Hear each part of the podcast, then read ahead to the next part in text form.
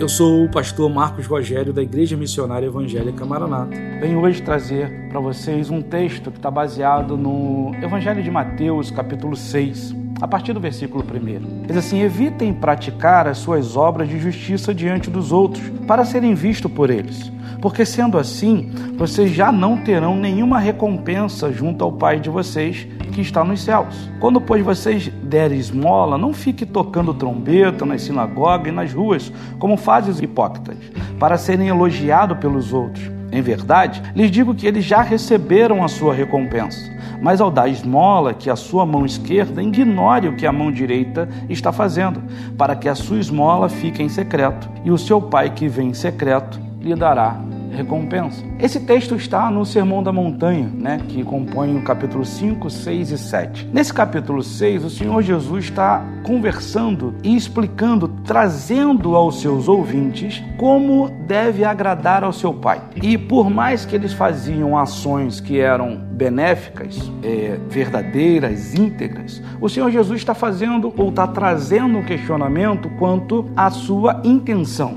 Por quê? Porque ele diz o seguinte no início: quando você for fazer alguma coisa de acordo com a sua justiça, o que seria a sua justiça? Seu entendimento, como dizem provérbios, de bom siso, quer dizer, aquilo que você já avaliou, entendeu que é correto, você começa a praticar. E os judeus tinham umas práticas que eles faziam comumente, que era dar esmola, fazer o jejum e também as orações. Então o que o Senhor Jesus está dizendo é o seguinte: quando vocês forem praticar, ainda que sejam coisas lícitas, né, que vocês de próprio juízo, procure não fazer para agradar a homens e sim para agradar a Deus, porque o Pai de vocês os recompensará se vocês fizerem com a intenção de agradá-lo. Porque se vocês fizerem com a intenção dos homens, sim, também terá a própria recompensa, mas essa recompensa será terrena ou será natural. Como eu disse, a primeira prática eu li que é a prática de dar esmola. Dar esmola para o judeu era uma questão de como que trazer justiça a quem não fora alcançado por ela. Então aquele que entende que recebeu a justiça de Deus e por isso tem tido uma vida, ele entende que deve também levar parte dessa justiça que ele recebeu àquele que porventura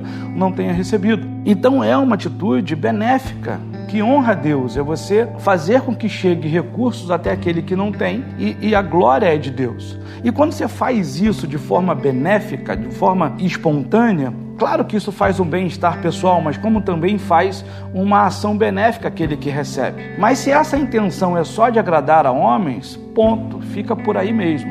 Mas, como diz o texto, se você faz isso na intenção de agradar a Deus, o teu Pai, que vem em secreto, te recompensará. Assim também é a questão de jejuar. O jejuar tem uma característica de você mortificar a carne como um sacrifício ou como um processo de purificação, sabe, de santificação de tratamento pessoal, que isso agrada a Deus. Mas se você faz isso e, e mantém a sua característica como que moribunda, como que querendo aparecer que de fato você está jejuando, isso vai ficar só no âmbito dos homens. Deus não se agradará. Mas se você fizer isso em secreto, manter-se asseado, né, cabelo penteado, a boa aparência, ao ponto das pessoas olharem para você e nem perceber que jejuando você está, isso você conseguirá agradar a Deus e o teu Pai que vem em secreto te recompensará. Assim também é na oração, não fazer como os hipócritas que ficam na praça, mostrando para todo mundo e fazendo também orações longas para dizer: olha o quanto eu oro, o quanto eu me dedico. Não, o Senhor Jesus diz: olha, vai para o teu quarto, se tranca no escuro, em secreto, e o Deus que te vê em secreto te recompensará. Eu lembro muito de uma mensagem do pastor Ari Iac, em uma de nossas igrejas lá em Nova Iguaçu. Pastor Ari trouxe essa mensagem e a aplicação que ele fez é: qualquer um pode te ouvir do lado de fora de um lugar secreto, mas para te ver dentro de um lugar secreto, trancado, escuro, só um Deus que está perto de você. Então é o Deus que te vê em secreto. Então a sua oração não só vai ser ouvida, mas vai ser ouvida de bem de perto pelo seu Pai que te vê em secreto. Essas ações práticas dos judeus eram muito benéficas. Mas como eu aplico isso? Sim, as disciplinas espirituais, elas são importantíssimas. Isso corrobora com a nossa vida cristã, corrobora também com aqueles necessitados que carecem de ajuda. Mas o, o questionamento a seguir é: não se preocupe com comer ou com vestir sabe? Porque Deus é que tem cuidado de você. Você precisa crer que, o de fato, as boas ações corroboram e contribuem, mas a intenção de agradar a Deus vai fazer com que você tenha uma vida diferente. Então, não se preocupe com essas coisas, né, que são humanas, mas de fato se preocupe em saber se Deus tem se agradado não só da sua conduta, mas também o que vai dentro de você, que é o seu coração. Então, sim, jejue, sim, dê esmola, ajude pessoas, contribua, mas tenha a intenção de agradar a Deus. Tenha a intenção de estar sendo uma pessoa melhor à medida que o tempo vai passando e você vai fazendo essas ações. O importante é que você faça essas ações e você seja o maior beneficiado, não em propaganda, não que o seu nome esteja em evidência, mas que essas ações estejam trabalhando em você numa forma de trato, de purificação, de cuidado, para que Deus se agrade e o Deus que te vem em secreto irá te recompensar.